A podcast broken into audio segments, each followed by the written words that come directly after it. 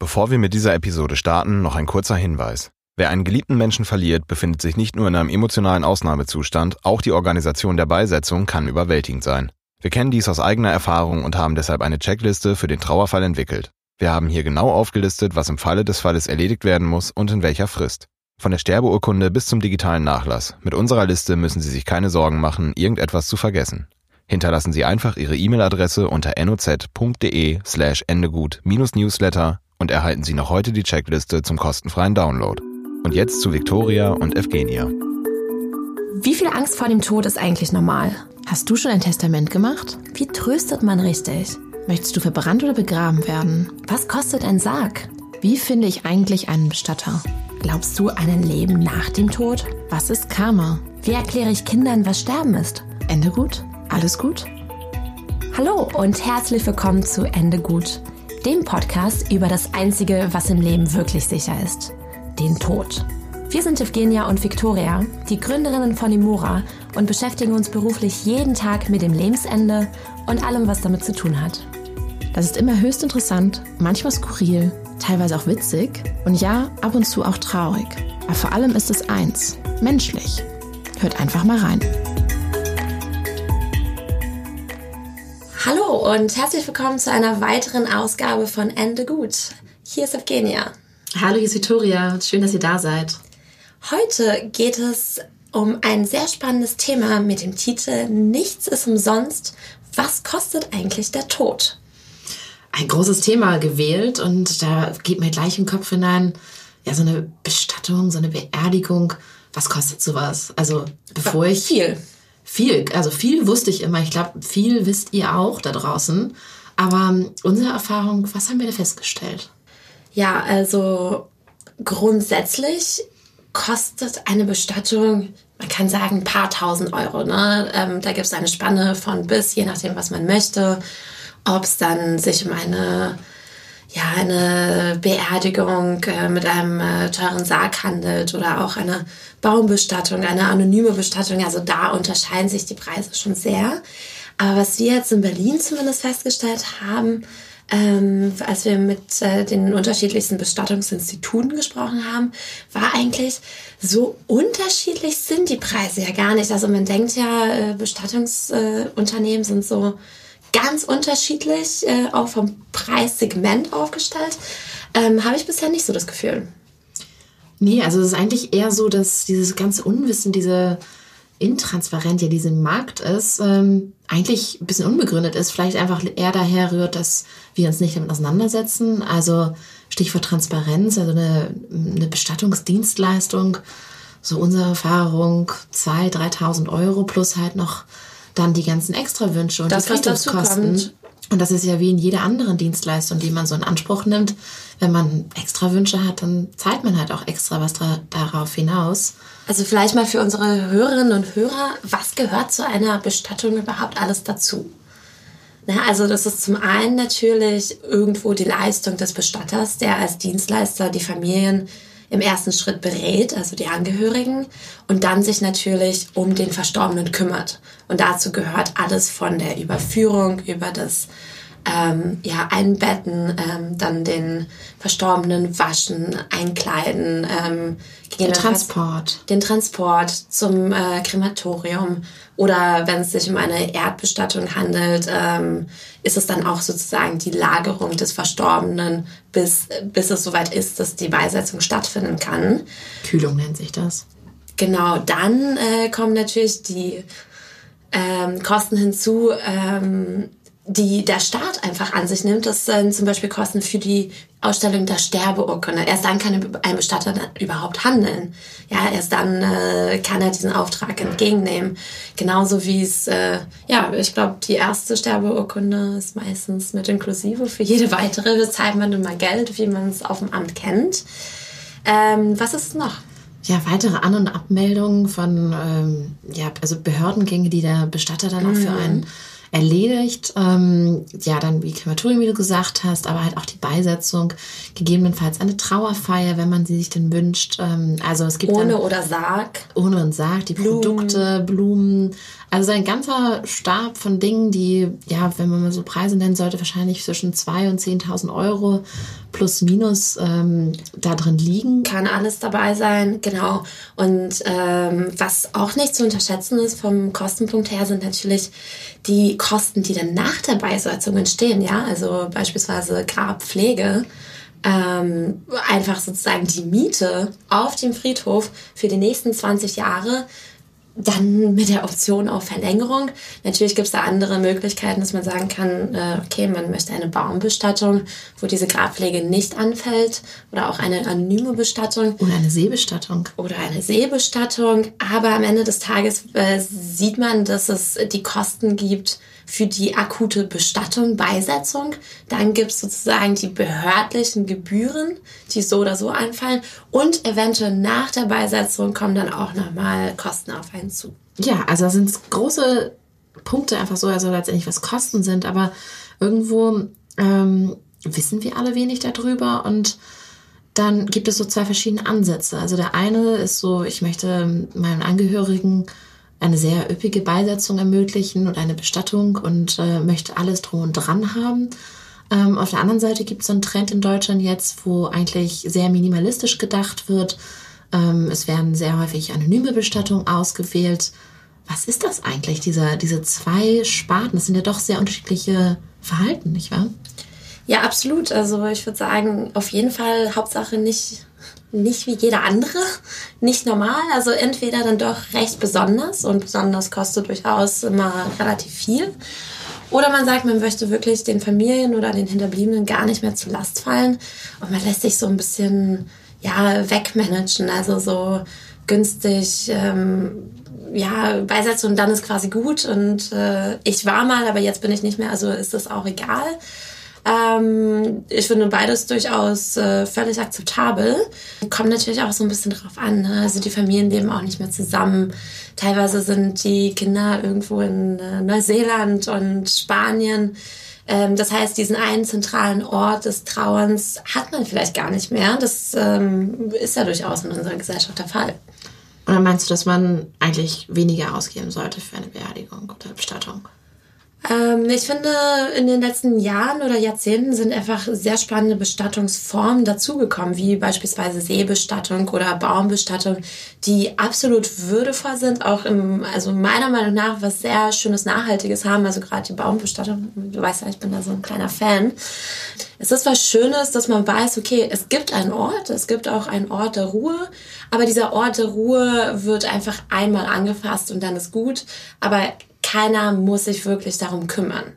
Ähm, Finde ich persönlich ganz schön. Das muss gar nicht unbedingt sein, dass man weniger Geld dafür ausgibt, weil vielleicht kann man ja das Geld einfach in den Abschied investieren oder einfach ein, eine sehr schöne Trauerfeier machen oder nochmal mit den ganzen Menschen äh, zusammenkommen, nochmal an den Menschen, ja, den Menschen gedenken, ähm, schönen Leichenschmaus machen und da das Geld ähm, ausgeben, anstatt zu sagen, man möchte jetzt irgendwie die äh, größte Grabstelle auf dem, ja, die teuerste auf dem äh, schönsten Friedhof.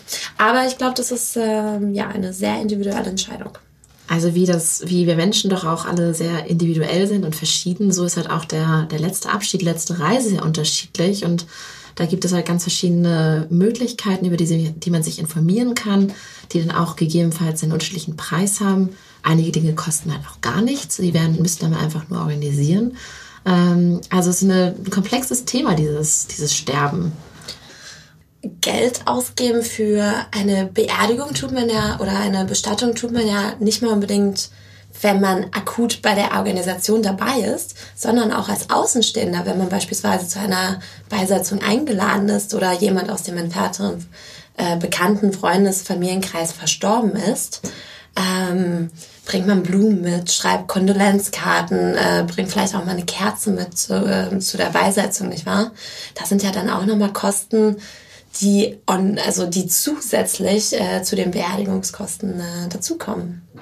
Ja, das ist ja letztendlich die, ja, die Mitbringsel des, ähm, der Gäste in dem Sinne, der Trauergemeinde, um die Familie zu unterstützen. Und äh, das kann einmal vom schriftlichen einfach nur eine Beileidsbeurkundung sein, aber es kann halt auch ein Briefumschlag äh, sein, wo ein bisschen beigesteuert wird zu den Bestattungskosten. Häufig, häufig wird das noch auf dem Dorf gemacht oder auf dem Land halt. in ländlichen Regionen, ähm, wo man so eine Gemeinschaft halt hat. Also in der Stadt ist es mal ein bisschen weniger, was da der angemessene Preis ist. Ich glaube, das kann man gar nicht so pauschal sagen, je nachdem, wenn man halt sehr, sehr viel Geld hat, wahrscheinlich ähm, für jemanden ist 20 Euro schon viel, für jemanden anderen ist 150 Euro Absolut. viel. Wahrscheinlich hängt das auch total in der Tra Tradition, wie die Familie da irgendwie aufgestellt ist, ähm, was man da so gibt. Ja, ich glaube, am Ende des Tages das ist trotzdem ein sehr schönes Zeichen ähm, von den Gästen auf einer Beisetzung sozusagen auch ähm, ja, ein monetäres Zeichen zu bekommen, dass dieser Mensch irgendwo ähm, wichtig war. Genau, und für manche ist es auch wirklich einfach schwierig, das zu stemmen. Insofern können da auch Freunde und Familie sehr gut ähm, helfen. Ein anderes Thema ist auch der Trauerkranz, den man ja als vielleicht ein bisschen entfernter Freund oder Angehöriger wahrscheinlich nicht mehr beisteuert, aber dann nimmt man vielleicht eine einzelne Blume mit. Aber so ein Trauerkranz ist halt auch irgendwie was sehr Klassisches und auch was Schönes, je nachdem, was man halt so mag. Ja, man kann sich auch zusammenschließen und ähm, zusammen als Gruppe einfach noch eine ja edleres, teureres ähm, Gesteck kaufen. Muss aber gar nicht sein, weil ich persönlich finde, ein Zeichen von Respekt ähm, ist einfach ein Symbol. Das heißt, irgendwo ist das gar nicht so preisabhängig, sondern ähm, ja, die, die Tat an sich zählt dann. Die Geste. Die Geste. So, kommen wir doch mal zu dem Thema, wie man sich ähm, finanziell auf die eigene Beisetzung vorbereiten kann. Stichwort Vorsorge. Also wir haben uns ja jetzt ein bisschen schlau gemacht äh, in, äh, in der letzten Zeit und festgestellt, wow, ganz schön kompliziert da überhaupt mal durchzuschauen und zu verstehen, welche Instrumente, also ich sage ganz bewusst mal Finanzinstrumente für einen taugen. Sehr komplex. Stimmt total. Und ich habe da mir mal zwei Modelle angeschaut.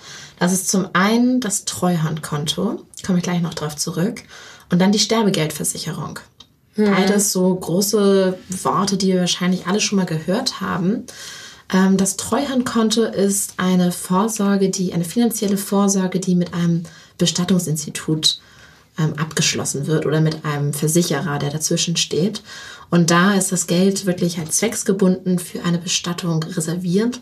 Das heißt, ähm, je nachdem, was man sich dann vorstellt, kann man letztendlich bestimmen, ich möchte eine Feuerbestattung haben äh, mit einem anonymen Grab zum Beispiel oder ich möchte eine Erdbestattung mit einem ganz großen Grab. Also es ist zwecksgebunden. Du kannst genau bestimmen, was du selber möchtest. Das heißt, ich gehe zum Bestatter meines Vertrauens, setze mich mit ihm in Ruhe hin und er erklärt, er oder sie erklärt mir alle Optionen und ich sage einfach, ich möchte das und das und das. Und dann weiß ich auch ungefähr, was es mich kosten wird und zahle dafür ein. Genau, du zahlst dann jeden Monat ein. Also es ist nicht nur so ungefähr, sondern du weißt exakt, was es kosten wird. Und diese Summe wird dann ähm, ja über die Monate oder die Jahre halt dann ähm, abbezahlt und äh, wird halt auch irgendwann, gibt es dann keine weiteren Zahlungen, wenn dann die Zahlung beglichen ist. Und auf der anderen Seite gibt es halt die Sterbeversicherung und ähm, die ist nicht zwecksgebunden. Das fand ich ganz interessant. Also das heißt, äh, den Angehörigen wird äh, dann das Geld vermacht. Man kann das bestimmen, wer das bekommt. Ähm, dazu ist dann auch eine Gesundheitsprüfung, dass man das machen kann. Also je nachdem, wie fit man ist, wird dann auch der Betrag äh, dort bestimmt. Also Also letztendlich je die nachdem, wie lange man lebt, sozusagen. Ja, oder die Vor Voraussetzung. Ja. Ähm, das Spannende eigentlich bei der Sterbegeldversicherung ist, dass es nicht zwecksgebunden ist. Also vielleicht äh, Beispiel, ich stelle mir vor, ich möchte eine Seebestattung in der Ostsee haben und äh, habe mir das alles super ausgemalt und dann kommt dieser Tag, trifft der Tag ein und meine Angehörigen dachten, ah nee, eigentlich äh, ist Feuerbestattung gerade irgendwie hier auf dem städtischen Friedhof gerade passender und ähm, dann kann das Geld auch dafür verwendet werden. Also ähm, man kann es für alle Dinge benutzen und äh, es ist keine besondere Vor ja, Vorauszahlung, also es ist eine Vorauszahlung, aber es ist kein, keine Bestimmung in dem Sinne. Okay, das heißt, die Sterbegeldversicherung deckt die Bestattungskosten ab, wenn man denn genug eingezahlt hat. Allerdings kann man nicht zu 100% festschreiben, das und das möchte ich und hat keine Garantie, dass es auch so umgesetzt wird.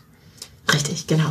Okay, aber ich finde es äh, grundsätzlich schon mal sehr gut, wenn es äh, Möglichkeiten gibt, einfach mal finanziell vorzusorgen.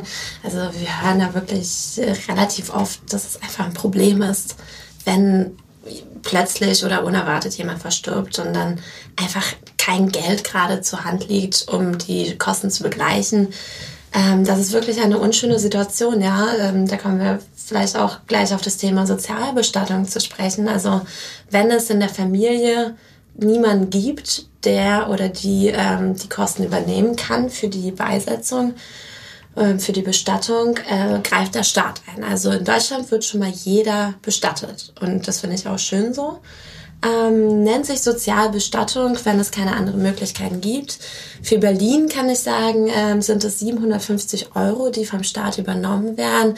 Wir haben jetzt gerade schon so ein paar Posten aufgezählt, die in so eine Bestattungssumme reinfließen. 750 Euro ist da tatsächlich sehr eng bemessen.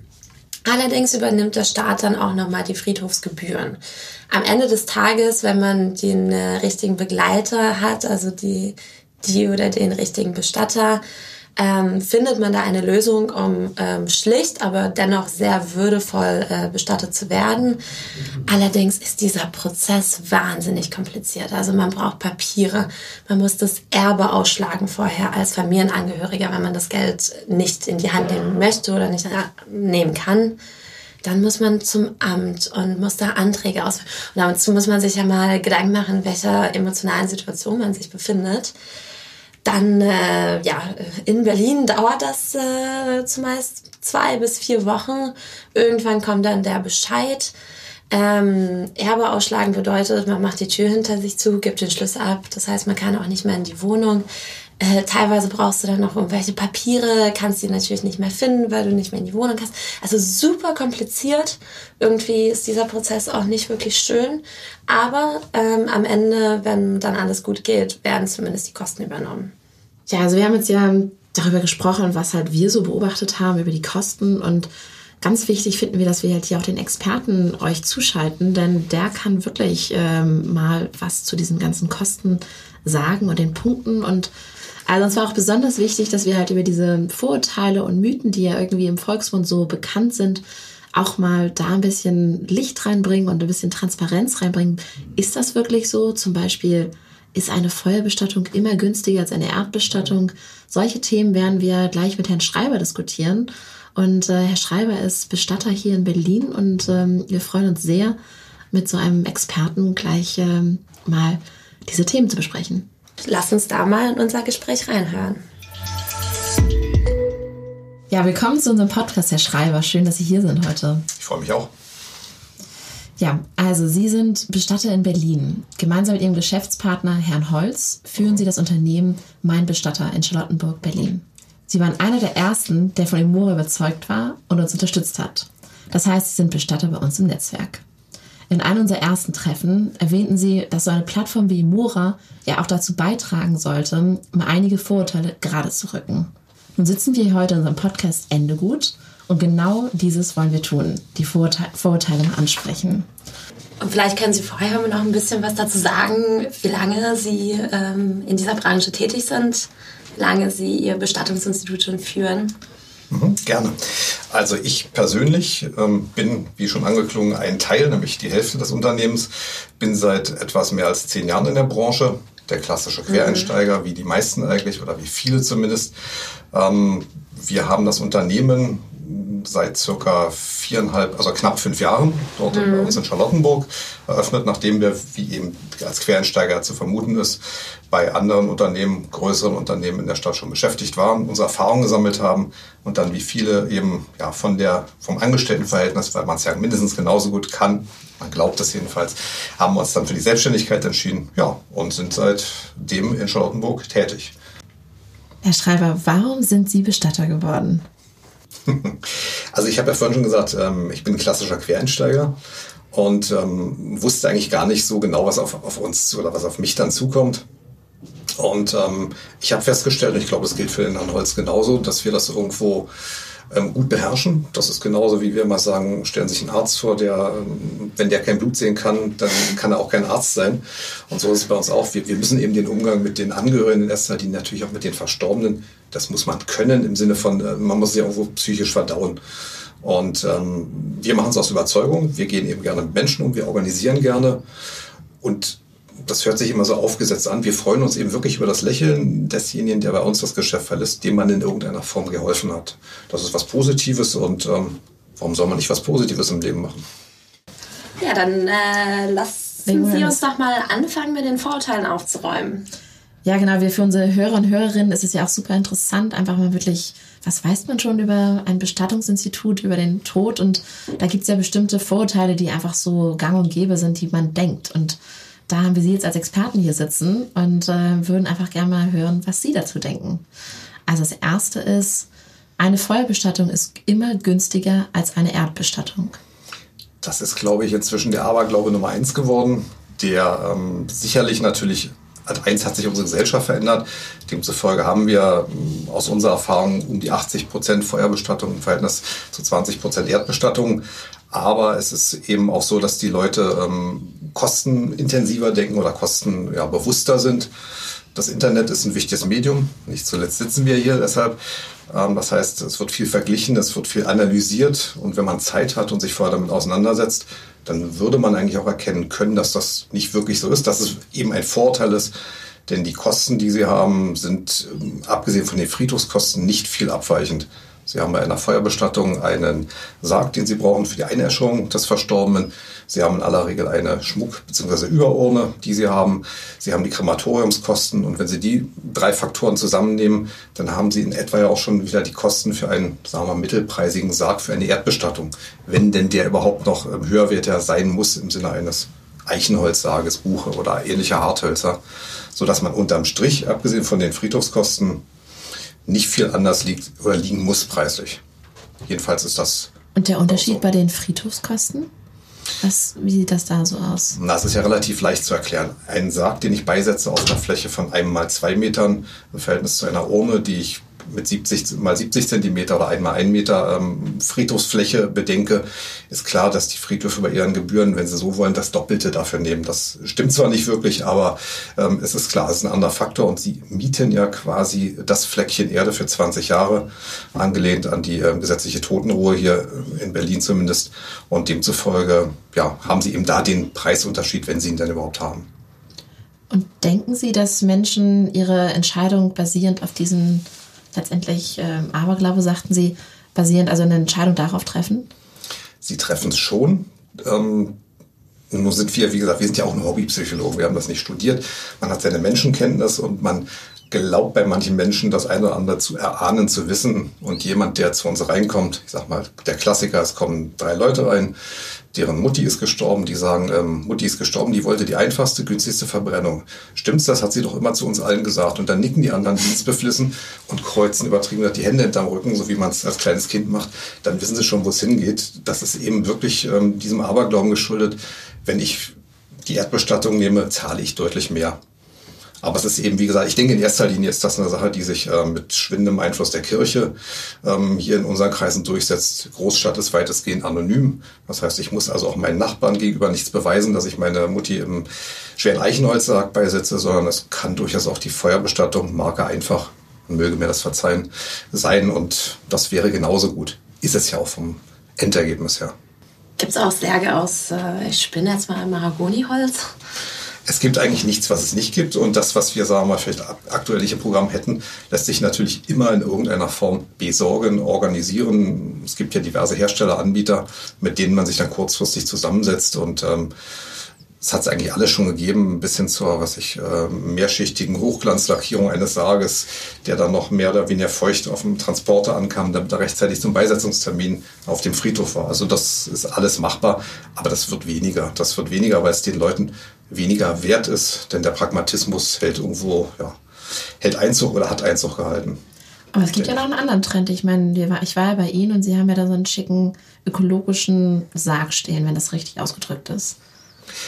Gerne, also ökologischer Sarg, ja, wir, wir sagen Biosarg dazu, wobei Biosarg, ähm, da die Särge in aller Regel aus Holz sind, ist die Frage Abgrenzung Bio oder nicht Bio sowieso fraglich.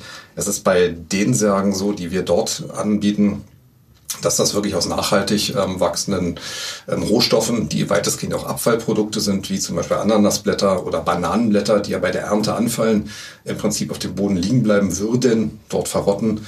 Wenn man die aufnimmt und daraus eben entsprechend das Endprodukt sargfertig, dann ist das sicherlich biologisch anders zu sehen als ein Baum, den ich vielleicht in einer, ja, sag ich, äh, den ich überhaupt erstmal heranziehe und, und nur für diesen Zweck dann nutze.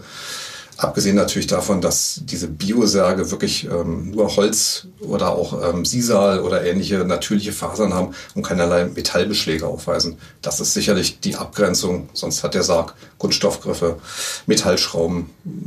Zumindest die, die äh, Verzahnungen sind, äh, sagen wir mal, auch durch Metall gestützt. Also das ist schon eine Abgrenzung. Und wem es wichtig ist, wir sagen mal, wer zu Lebzeiten bei Biolüske oder ähnlichen, falls ich jetzt Werbung gemacht habe, Entschuldigung, aber jedenfalls im Biosupermarkt einkauft, der kann das ja sicherlich auch, ähm, wenn es ihm wichtig ist, ähm, ja, dann postmortal umsetzen. Und so sehen wir das. Ja, entscheiden natürlich in dem Moment die Angehörigen. Insofern super spannend, das mal zu hören, vielleicht auch für unsere Hörerinnen und Hörer, äh, dass es solche Angebote auch mittlerweile schon gibt. Kommen wir zum Vorurteil Nummer zwei. Wir hören oft, dass äh, ja, Menschen eine anonyme Bestattung oder Beisetzung bevorzugen. Ähm, das ist besser für alle, da müssen sich meine Kinder, Enkelkinder nicht um die Grabpflege kümmern. Günstiger ist es sowieso. Ähm, ich bin dann einfach weg. Das ist sicherlich richtig. Ich bin weg. Es ist äh, immer der Fall dann, wenn der Fall eingetreten ist.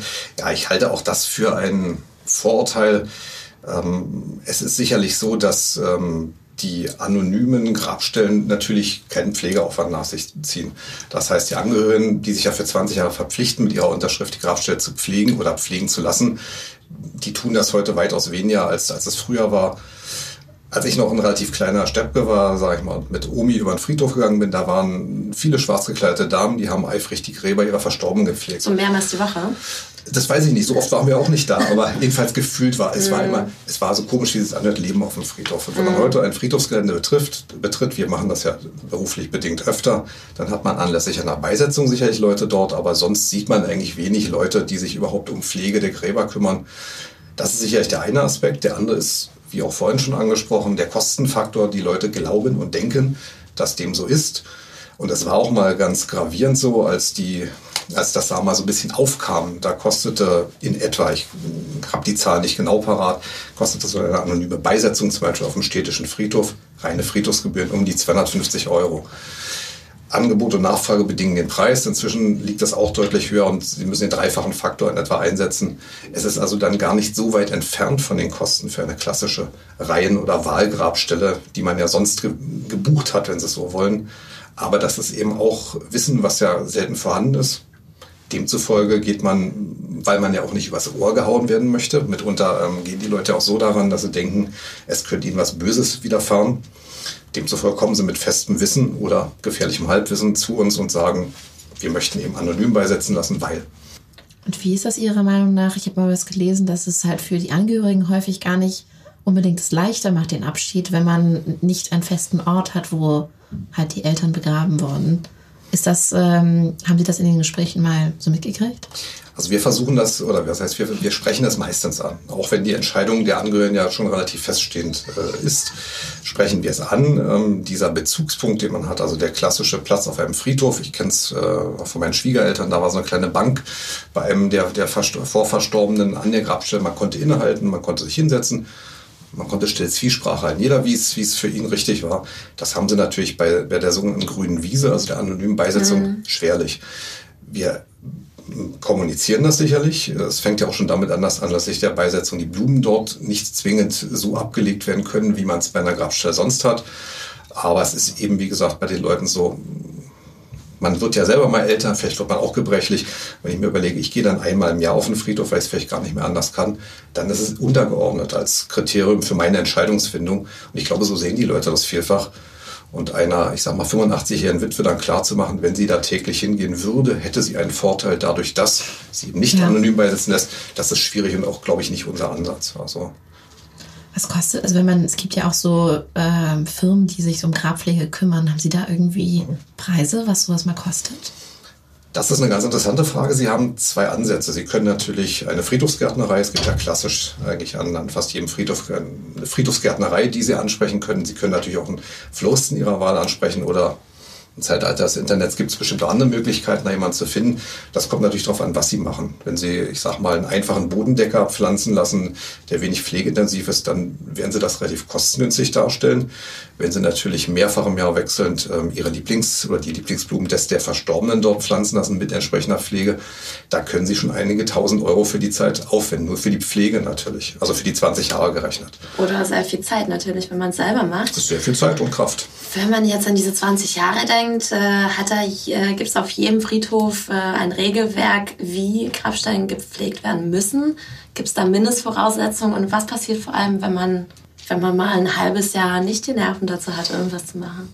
Also ich sage es immer aus der eigenen familiären Erfahrung. Ähm, also als eins ja, es gibt natürlich Friedhofssatzungen und die sehen sicherlich vor, dass die Grabstellen auch zu pflegen sind.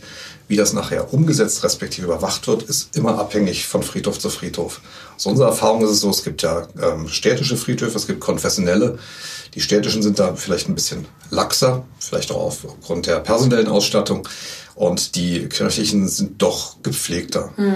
Mein Vater ist im städtischen Friedhof beigesetzt worden. Zu Anfang gab es strenge Regularien. Da haben, hat man im Prinzip jeden zweiten Tag einen Brief bekommen. Bitte achtet darauf, wie die Grabstelle, es war eine Reihengrabstelle, ähm, auszusehen hat. Und nachher war es völlig egal. Die ist nachher völlig verwildert, die gesamte Abteilung. Und das war, ähm, da war auch keiner mehr, den man ansprechen konnte. Da sind alle Briefe ins Leere gelaufen. Das ist, ähm, ja, ist halt so. Sie zahlen ja für 20 Jahre im Voraus. Mhm. Das heißt, sie haben schwerlich die Möglichkeit, da was zurückzuhalten mhm. nachher oder zu sagen, ich will was wieder haben. Das gibt es eigentlich aus unserer Erfahrung. Also eigentlich gibt nur die soziale Struktur, die da irgendwie maßregelt wahrscheinlich. Also ich ja. kenne es wieder vom Dorf, da wird dann ähm, schon mal rüber geschaut, ob da dann auch ordentlich gemacht wurde und ob die Blümchen gepflanzt wurden. Da sieht es auch anders aus, wenn man mal so einen Umlandfriedhof, so einen kleinen, muckligen, sage ich mal, Friedhof im Umland sieht. Die sehen alle anders aus, zumindest als die großen städtischen. Und da gibt's ja, es gibt ja riesige Friedhöfe, also Areale auch hier in der Stadt. Und da ist es so, wenn sie, was ich, drei Meter sechzig weiter weg sind von den ähm, jetzt gerade aktuellen Grabstellen, da ist es auch ganz anders. Da ist es dann eben weniger schön. Wobei, mhm. was ist schön? Aber zumindest gepflegt. Also kommen wir zum Vorurteil Nummer drei. Das ist, eine Vorsorge ist etwas für alte Leute. Ich lebe ja noch. Worin besteht das Vorurteil? Fragezeichen. Also eine Vorsorge ist in erster Linie ähm, ein Punkt, mit dem man Verantwortung übernimmt. Vor allen Dingen für die, die da mal später sich eigentlich darum äh, kümmern müssen, nämlich was passiert mit mir, wenn ich mal nicht mehr da bin. Da gibt es ja nun mal gesetzliche Vorgaben, ob es nun die Kinder, die, die, ähm, die äh, Ehepartner sind etc. Oder in letzter Linie vielleicht auch der Staat, wenn es gar keinen mehr gäbe. Aber es gibt ja eigentlich dafür ein Regelwerk, was passiert dann. Und ähm, wenn ich das Ganze zu meinen Lebzeiten schon regle, im Sinne einer Vorsorge, eines Bestattungsvorsorgevertrages, übernehme ich die Verantwortung und ich dokumentiere meinen Willen. Und demzufolge passiert auch das nachher, was ähm, ich mir vorgestellt habe. Ob das jetzt was für alte Leute, für junge Leute ist, wir würden das begrüßen und ich denke mal, das ist jetzt nicht nur ein rein wirtschaftliches Interesse, weil man kann ja auch biologisch denken. Wir würden es begrüßen, wenn jüngere Leute das in irgendeiner Form vielleicht sogar als so wie man Solidaritätszuschlag mal eingeführt hat in irgendeiner Form, das gibt es auch übrigens in anderen Ländern, ähm, eine Abgabe hat in kleiner Größenordnung monatlich und damit das Ganze schon mal abdeckt, also absichert. Wie so eine Art Haftpflichtversicherung. Genau, Sterbegeldversicherung, wie, wie, auch mal der Terminus dafür wäre, aber einfach zu Lebzeiten äh, in jungen Jahren mit kleinen Beiträgen etwas anzusparen, was nachher die Kosten abfedert, denn die sind nachher ja nun mal da. Und für viele ist es wirklich so sehr überraschend, verstarb dann die Mutti mit 94 Jahren plötzlich und unerwartet.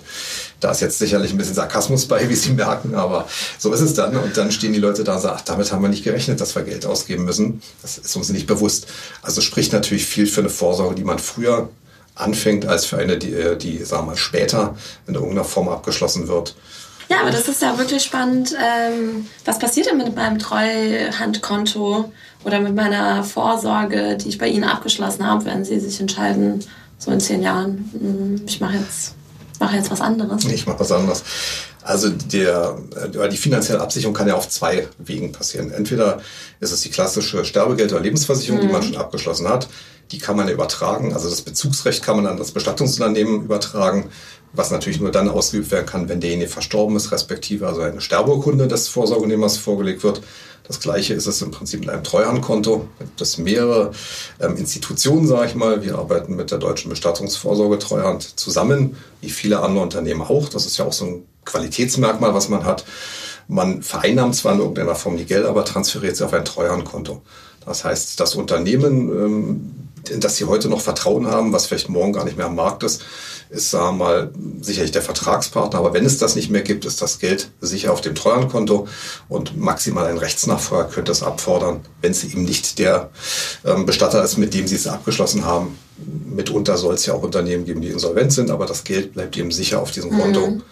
Also ist es etwas, wo man darauf achten sollte? Sollten unsere Hörer und Hörerinnen das beachten, wenn sie so eine Vorsorge abschließen, dass ihr Bestatter auch ähm, Teil der Treuhand ist? Würden wir sicherlich empfehlen. Natürlich, weil wir das auch so praktizieren, aber das macht eigentlich, ich behaupte mal, jeder seriöse Bestatter.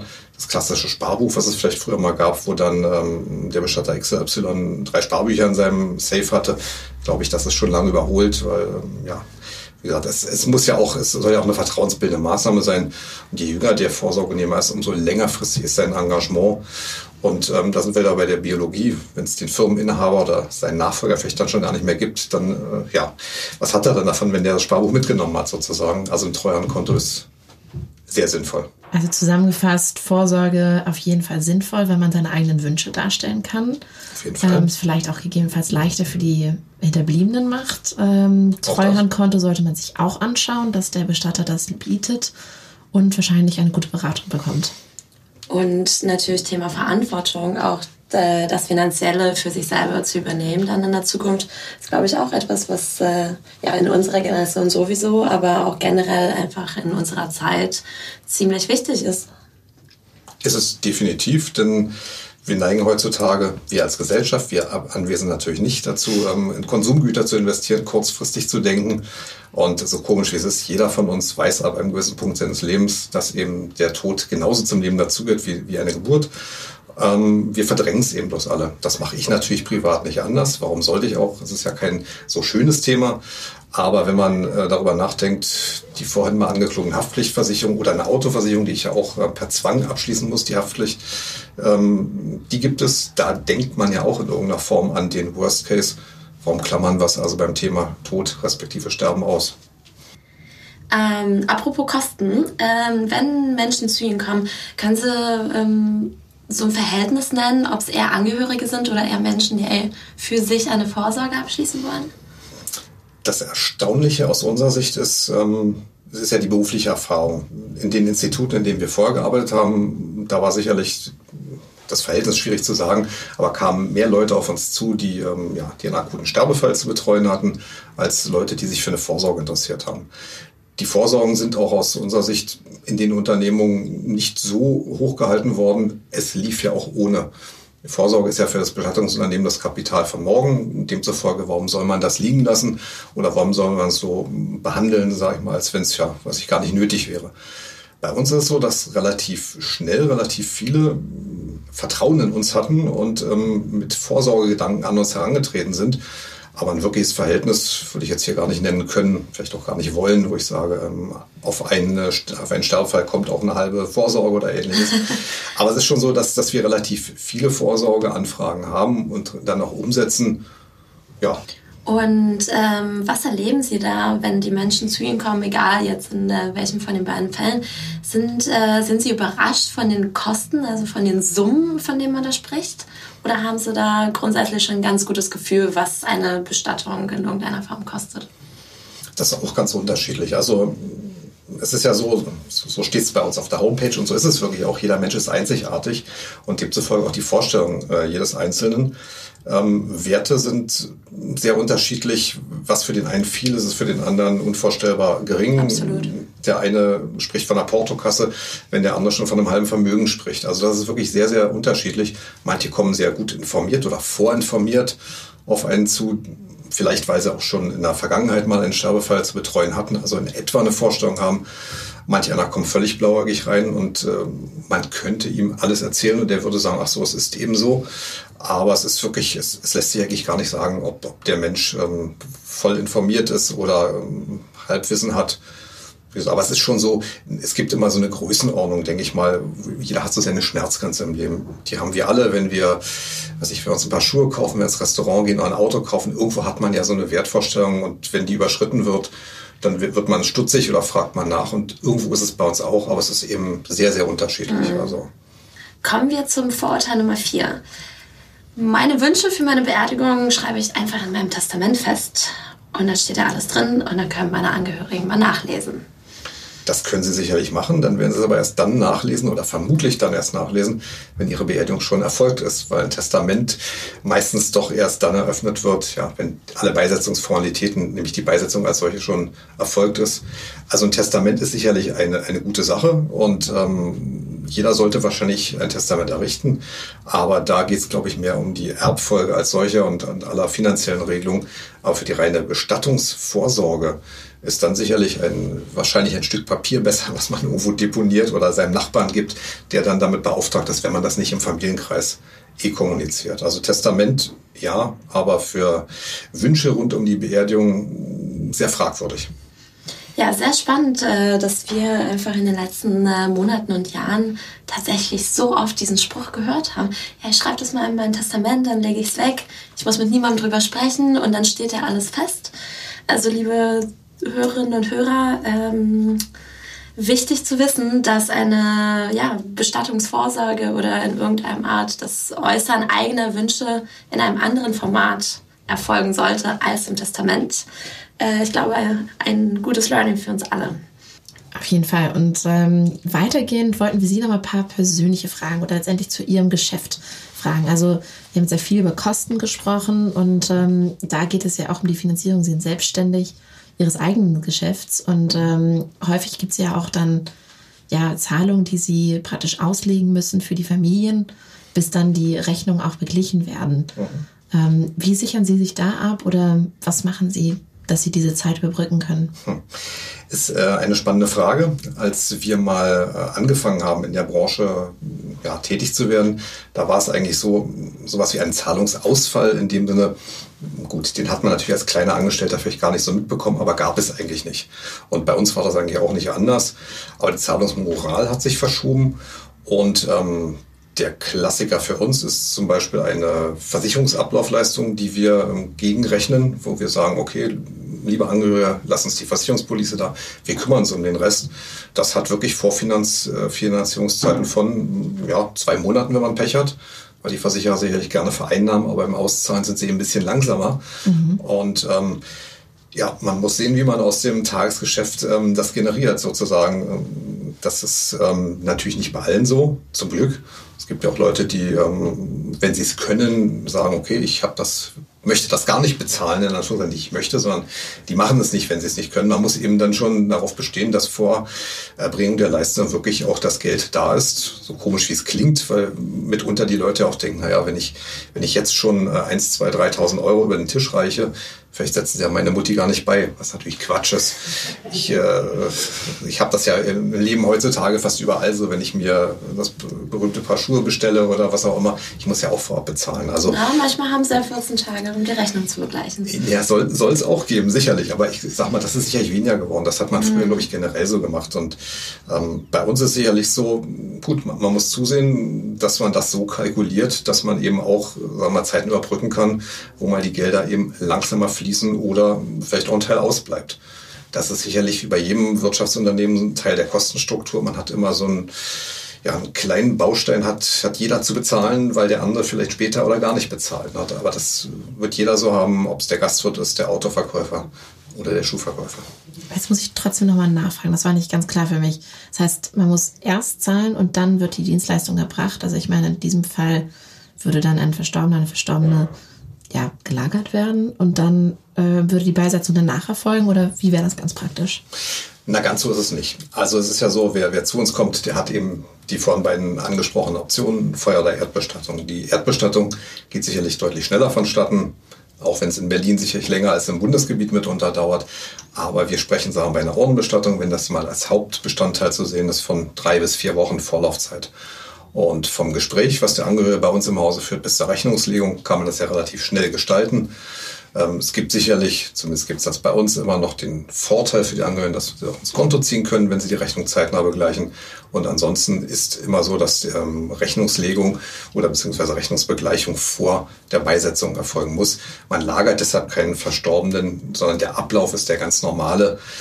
Manch einem muss man dann nochmal auf die Füße treten und sagen, pass auf, lieber Angehöriger, in drei Tagen ist doch die Beisetzung, Rechnungseingang hat unsere Buchhaltung noch nicht festgestellt oder Zahlungseingang. Bitte denkt doch nochmal dran, dann klappt das meistens auch. Manche okay, also muss keine Angst haben, dass hier irgendwas verzögert wird. Das ist eigentlich, natürlich muss gezahlt werden, wie in jedem anderen also sagen wir so, bei uns in unserem Unternehmen hat es das so noch nicht gegeben. Ich kenne es aus der Branche. Es gibt ja immer so noch solche Unternehmensphilosophien. Es gibt sicherlich Unternehmen, die das machen, die sagen, ähm, ja, die Leiche geht erst vom Hof, wenn das Geld bezahlt ist. Das habe ich alles schon gesehen. Sicherlich bei uns passiert das nicht so. Aber wer eben solche Philosophien hat und so umsetzt, ja, Gibt ja, ist natürlich auch ein heikles Geschäft. Also das kann man ja auch als Wirtschaft, also als, als äh, Unternehmer auch verstehen. Also wir wollen die anderen jetzt nicht so schlecht dastehen lassen, aber solche und solche Bereiche gibt es. Ja, sicherlich. Ich meine, der, der Klempner, der Ihnen ähm, das Waschbecken und die Armatur eingebaut hat, der hat es ja auch schwierig, Ihnen das nachher wieder rauszureißen. Den zweiten Teil des Satzes erspare ich mir einfach, wenn Sie es auf unsere Branche ummünzen. Von daher kann man natürlich, wenn man sagt, ich gehe mit meiner Zahlungsmoral ein bisschen schludriger um, ist es schwierig, demjenigen beizukommen und ähm, das macht auch keinen Spaß, dann hier ein Kasseunternehmen in letzter Instanz zu beauftragen. So viel Zeit und Lust hat man auch nicht dafür. Das, aber es ist eben ein Wandel der Gesellschaft, das muss man ganz klar sagen. Würden Sie an dieser Stelle gerne unseren Hörerinnen und Hörern was mitgeben? Das ist schwierig. In welche Richtung? In Richtung der Vorurteile? Ich kann, also das kann ich sicherlich gerne machen. Oder ich kann eigentlich immer nur werben und zwar nicht zwingend jetzt nur für uns, sondern überhaupt für die Branche. Ich würde ganz gerne werben dafür, dass man sich zu Lebzeiten, und zwar rechtzeitig, ähm, damit auseinandersetzt, dass jedes Leben einmal zu Ende geht. Und ähm, dass in dem Moment, wo man sich damit auseinandersetzt, und zwar bevor es einem vermutlich Angehörigen ja schlechter geht, man natürlich ähm, ganz anders rational an die Sachen rangehen kann, seine Entscheidungen eben mhm. und vielleicht auch die Kostenfrage ganz anders beleuchten kann. Und wenn es dann soweit ist, eben doch etwas entspannter, natürlich nie entspannt, aber etwas entspannter rangehen kann Dafür würden wir werben, wenn wir es denn als Werbemaßnahme so machen würden, dass wir sagen, setzt euch doch damit auseinander mit dem Thema. Andere Kulturen machen das auch.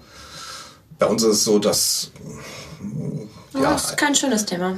Nein, es ist kein schönes Thema, sicherlich. Aber das, das Thema Tod ähm, ist aus unserer Sicht immer nur dann vorherrschend, wenn es, weiß ich, einen Verkehrsunfall gegeben hat oder sonst die größere Katastrophe, wo die Medien das eben berichten. Mhm. Ansonsten wird ein Mensch geboren, ein Mensch stirbt, übertrieben gesagt. Das ist aber das ist am Rande nur interessant, wenn überhaupt.